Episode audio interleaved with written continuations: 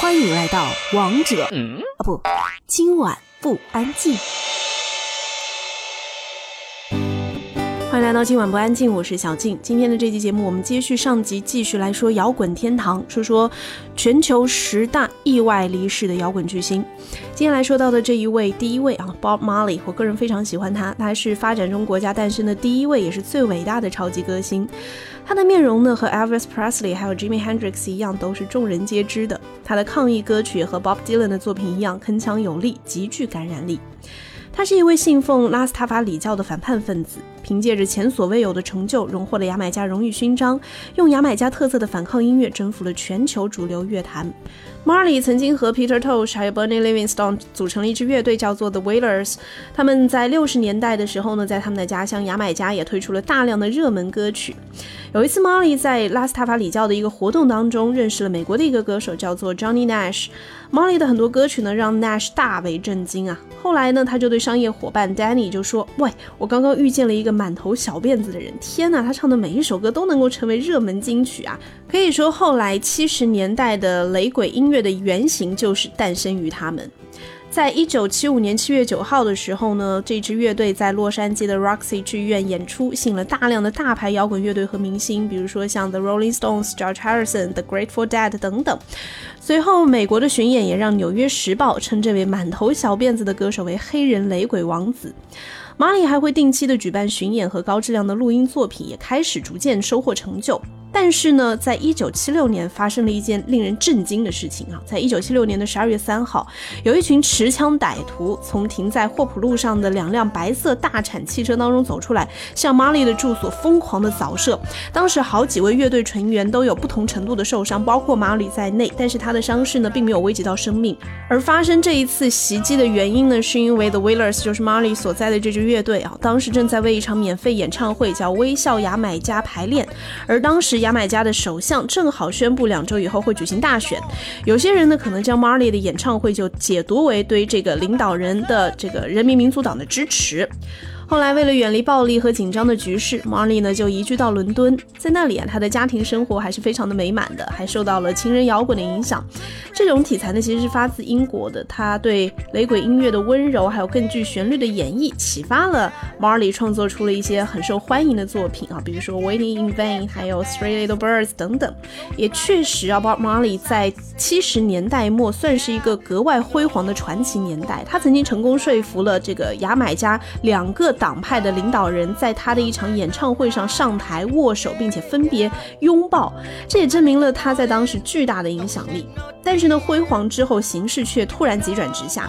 在七七年的五月，他为了宣传一张专辑，在欧洲巡演的时候呢，在巴黎和法国记者踢足球的时候弄伤了大脚趾，但是伤口一直无法愈合。他在回到英国就医之后，才惊恐地得知，是因为他患上了癌症。因为截肢有违他的宗教信仰，所以他选择了继续巡演。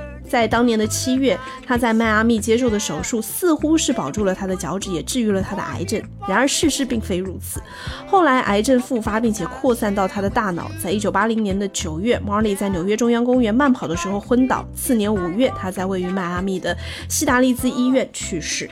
隔年的五月，牙买加为 Bob Marley 举行国葬。下葬的时候，他一手拿着翻开到赞美诗第二十三首的圣经，另一手拿着他的金色 Gibson 吉他。我们来听到这首歌，来自 Bob Marley，来自他的一首比较温柔的 Reggae 音乐啊，《Three Little Birds》。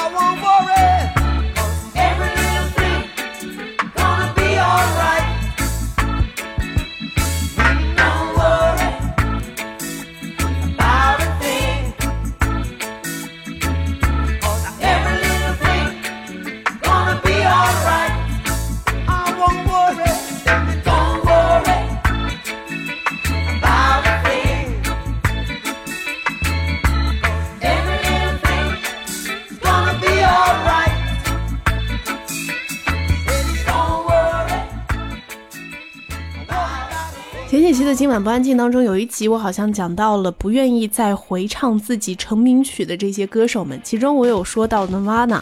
接下来要说的这一位呢，就是 Nirvana 的主唱 Kate Coben。Kate Coben 可以说是世界上最大牌的乐队的主唱了啊。他的不快乐的一生呢，开始于距离华盛顿西雅图一百多英里的雨城阿伯丁。科本的父母在他七岁的时候离婚，他学会了弹吉他以避免卷入是非。他不愿意在当地的伐木业工作，因此从高中辍学，前往满街都是毒品的西雅图。在那里，Kurt Cobain 组了一支乐队，就是 Nirvana。只不过在当时，没有人认为他的乐队会成为乐坛的明日之星。而随后，因为 Smells Like Teen Spirit 这首歌的走红，也的确让 Nirvana 登上了各个排行榜的冠军的位置。在那个时候呢，他开始与 Love 谈恋爱，他的女朋友啊叫 Love，但是那个时候有人就说 Love 是在傍大款。然而事实上呢，他们认识的时候，Love 所在的那个乐队啊比 Nirvana 要更加的成功。在一九九零年的时候，首次吸食海洛因的 c o b a n 又使 Love 的毒瘾复发了，两个人都开始吸毒，而媒体尽职尽责的报道嗜睡病造成了。Coben 在接受采访的时候，精神萎靡不振。他吸食海洛因是为了缓解胃痛。可是很奇怪的是呢，他的女友在接受访问的时候，在承认吸毒之后，却遭到了口诛笔伐。主唱沉迷于毒品，欲仙欲死之时啊，Nirvana 却成了摇滚乐团最著名的乐队。不过呢，在唱片销量上，他们比不过 Guns N' Roses。Coben 曾经印着印有“商业机器还是很烂”的字样的 T 恤登上了《滚石》杂志。的封面，而且堕落到玩这种把戏啊！后来 Coben 自己也承认到，我认为我们看起来已经很荒唐了。科本有一个女儿叫做 f r a n c i s Bain，嗯，在女儿刚出生的那一天，他的妻子进了产房，而他自己也在同一个地方接受戒毒的治疗，而且身体非常的虚弱。就在他女儿出生前几分钟，他还昏倒在地。第二天有传言说他曾经说服他的妻子跟他一同自杀，随后去离开买了海洛因。后来呢，这个 Nirvana 还在继续哈，只是 Coben 一直沉溺在自己那种很不开心的、很荒唐的一蹶不振的人生生活当中。他长期生活在媒体的聚光灯之下，婚姻生活也不快乐，嗜赌成瘾，没能够按照约定和乐队其他几位成员平摊版税，并且随之与他们疏远。一九九四年的时候，他就试图自杀，但是被拦了下来。他曾经在看过这个心理医生之后啊，心理医生就告诉他说：“你和哈姆雷特一样，必须在生命和死亡之间选择。”而他最终决定了死亡。就在一九九四年的四月，他再一次从戒毒机构中逃出，回到了西雅图。当时他的妻子在外地，而他买了海洛因，又弄来了一把猎枪。四月八号，一位电工报告，他在 Coben 华盛顿湖住所的车库楼上的房间里发现了一具尸体。当时的 Coben 向体内注射了大量的海洛因，随后开枪自杀。而解剖结果显示，在四月五号这一天，他就因为自己造成的头部枪伤而死亡。他在遗书当中写啊，我已经很多年没有感受到听音乐和创作音乐的兴奋了，我的愧疚超乎言表。他的母亲在听到这个葬礼上有人读到说，Jimmy Hendrix、Janis Joplin 还有 Jimmy Morrison 都是在二十七岁的时候去世的，他就说，现在，Coben 也离开了，去加入这个愚蠢的俱乐部了。本来还是忍不住想要跟大家分享他们的成名曲《Smells Like Teen Spirit》，后来想想斯人已逝，何必让他在天堂躺着的时候还不安心，还添堵呢？我们还是来听另外的一首歌吧。尽管也是翻唱，但是也让 Nirvana 获得了各种好评啊，翻唱的非常的成功。这首歌《Where Did You Sleep Last Night》。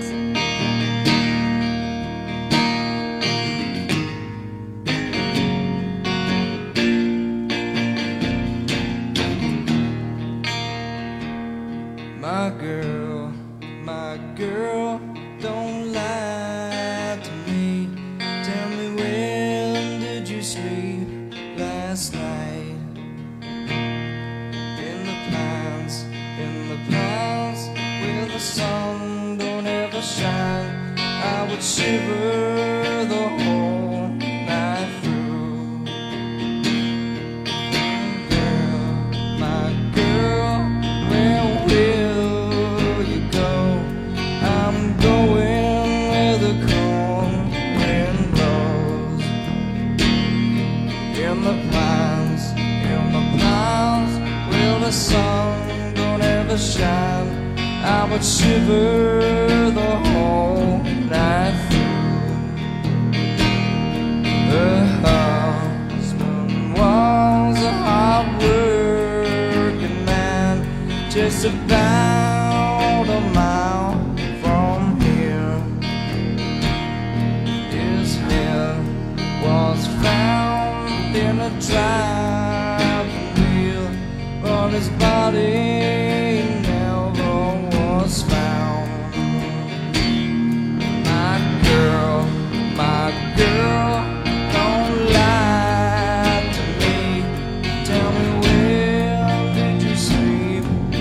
Last night?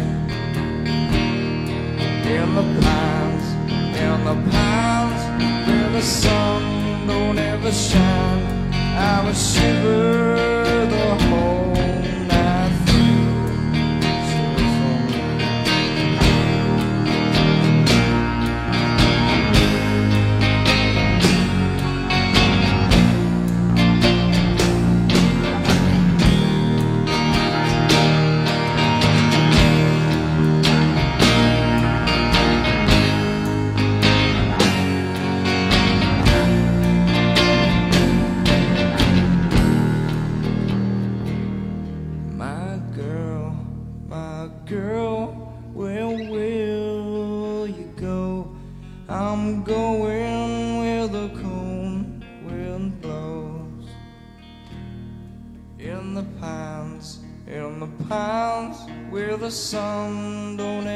sunshine, I would shiver the whole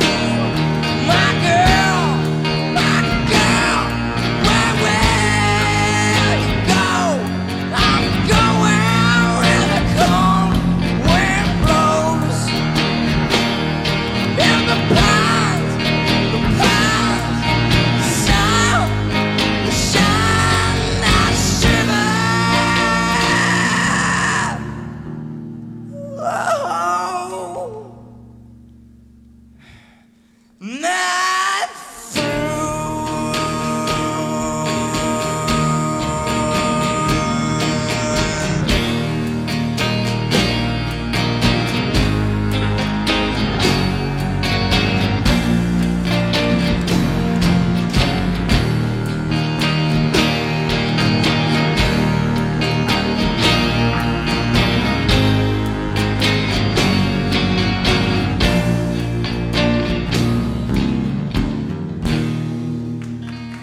我看了一个纪录片，讲的是 George Harrison 的一生。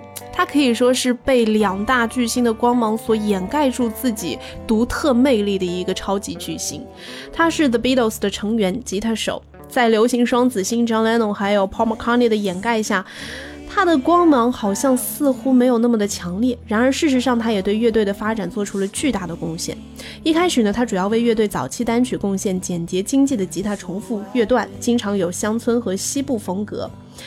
他在一九六五年录制的《Help》专辑当中，无聊的时候啊，因为拿起了一部西塔琴，并且随之迷上了很悠扬的这个音色。随后呢，他就师从西塔琴的大师 Ravi Shankar，随即对一切东方事物都产生了浓厚的兴趣。所以在后来的 The Beatles 的作品当中，他也创作了一些很有东方色彩的歌曲，比如说像《Love You Too》，还有《Within You Without You》。这一切都引发了他对冥思静坐的兴趣，随后更是促使乐队在一九六八年集体前往印度。在一九八零年，John Lennon 的去世可以说是对 Harrison 打击很大的。随后呢，剩余的三位前乐队成员就合作推出了很感人的纪念歌曲《All Those Years Ago》。一九九九年十二月三十号，Harrison 也差一点加入了 Lennon 的行列。也是一位疯狂的乐迷，闯入了 Harrison 位于泰晤士河畔的住宅，用刀对他连捅了几次，刺穿了他的肺。只不过后来因为自称在执行上帝旨意的这位疯狂乐迷啊，被鉴定是患有精神疾病的，所以谋杀未遂的罪名呢，并没有因此成立。不过 Harrison 剩下的日子也已经不多了，因为就在被行刺的前两年，他就因为患上了这个咽喉癌的。病啊，接受了放疗和手术。他认为是多年的抽烟习惯引发的癌症，而就在被行刺的隔年，他接受了肺癌的手术。两个月之后呢，又因为肺肿瘤接受放疗。所以一次一次这样的身体上的伤害呀，可以说死神的造访已经不可避免了。在二零零一年的十一月二十九号，Harrison 在朋友位于洛杉矶的家中因癌症去世。原本想要分享 George Harrison 为 Beatles 创作的比较有东方色彩的 Love You Too，但是因为版权的关系啊，我们来听另外的一首吧，来自 George Harrison，不过也跟他自己的吉他手身份非常的吻合。While My Guitar Gently Weeps。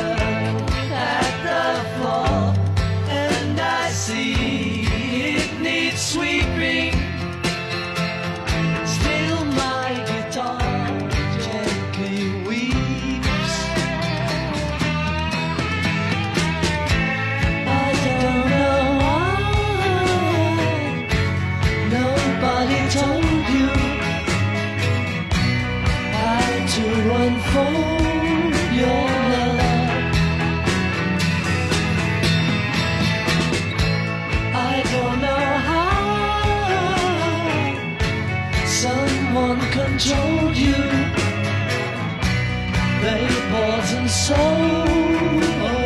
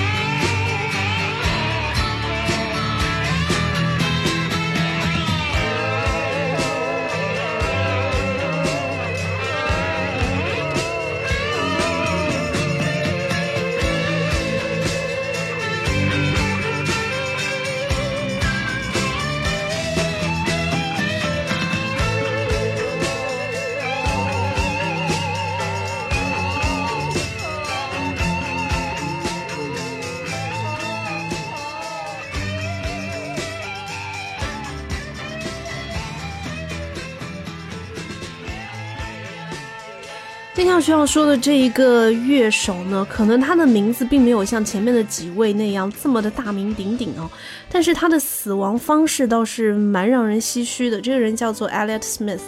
他早期的一些独唱作品，像是 Roman Candle，还有 Alex Smith，都充斥着生活在社会边缘的失败者的故事，也展示了他创作印象主义歌词和令人难以忘怀的曲调的天赋。他曾经也加入过一支朋克的乐队，但是后来呢，他就将全部的精力集中在了自己的独唱作品上。他的一些作品的质量呢，都是不容置疑的。然而在商业成功上啊，好像却从来没有眷顾过这位深受困扰的游吟诗人。这个人呢，他确实面对过很多个人问题，在出名之前，他就接受过心理治疗。他的很多作品都弥漫着一种心神不安的忧郁。后来呢，他就依赖上了海洛因，还服用处方药，更是吸食可卡因。因为不太好的心理的情绪问题，曾经跟很多唱片公司发生争执，推迟下一张专辑的发行等等。还有比如说，结束一场洛杉矶演唱会之后和人斗殴，并且因此锒铛入狱，非常的荒唐啊。在他生前几个月呢，他更加的忧郁了。他常常和女歌手叫做 Jennifer Chiba 去争吵。另外呢，完美主义也造成了他和 Chiba 这支乐队之间的摩擦。因为当时这个 Smith 是 Chiba 的乐队的制作人，而因为厌倦了 Smith 的自杀威胁，在2003年的10月21号，这个女歌手 Chiba 把自己锁在了他们洛杉矶居室的洗手间内，然后他就听到了一声令人毛骨悚然的尖叫。他冲出洗手间，发现 Smith 胸前插了一把牛排刀。一个小时之后呢，Smith 去世了，而他胸口上的两处刀伤很显然都是自己造成的。然而，这个事件依然是迷雾重重，很少人会通过刺穿自己的心脏的方法自我了结嘛。所以，这个事实让很多人产生怀疑。Smith 的死忠粉丝就一直怀疑到现在哈，而 Chiba 也因此受到了他们的指责和威胁。不过，更加讽刺的是啊，这只。乐队就是这个女歌手所在的乐队，他们的名字叫做 Happy Ending。我们来听到这首歌来自 Elliot Smith，《Say Yes》。We broke up a month ago, and I grew up. I didn't know I'd be around the morning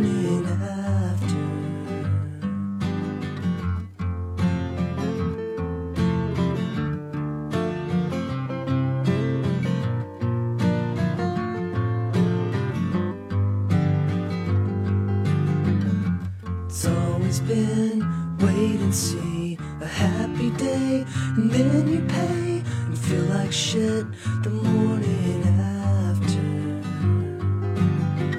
But now I feel changed around, and instead of falling down, I'm standing up the morning after. Situations get fucked up turned around sooner or later.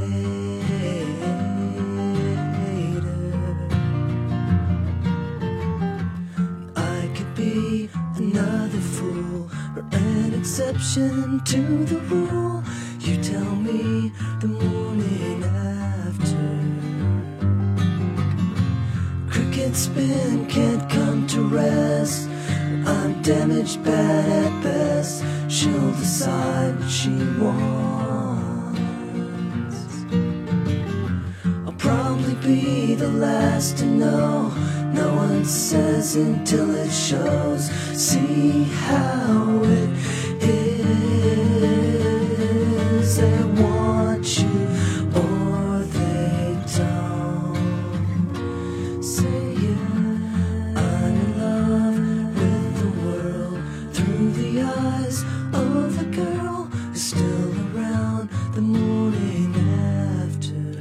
我看的这本书《摇滚天堂》啊，记录了这个全球一百二十位意外或者说离奇死亡的摇滚巨星。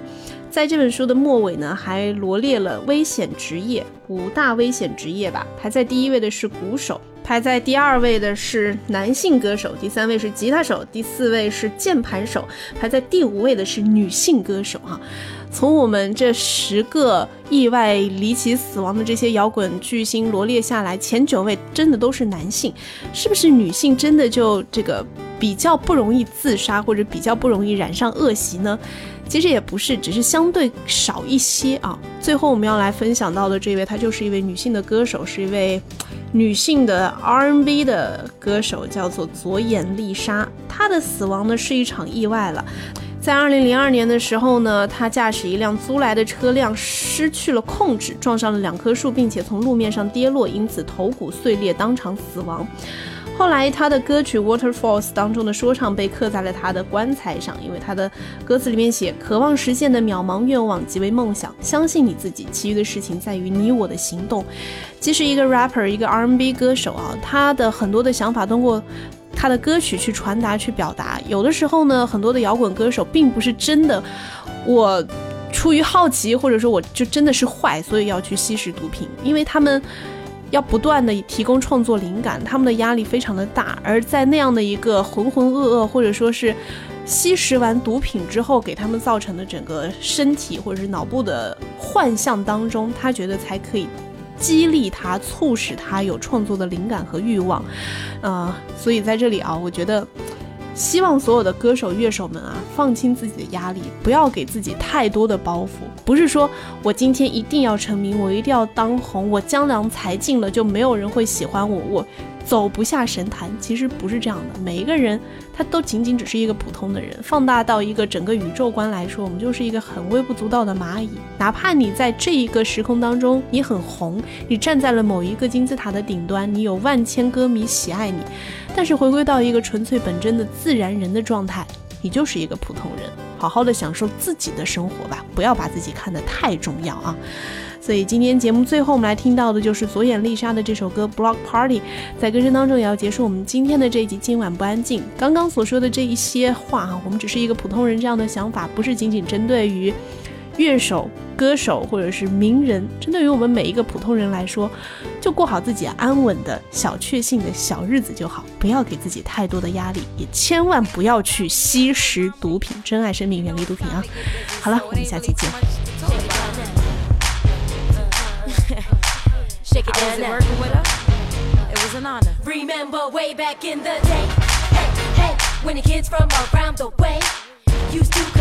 and a double dutch bus. You're bumping on down the street, trying to move your feet while you shake a little booty to the groove and beat. Uh, to the beat, to the beat, beat. You hit the corner and you stop. Hey, y'all, it's a party on the other block. We hit the jackpot, jackpot. What, what? And it's only 12 o'clock and the sun is hot. Free soda pop,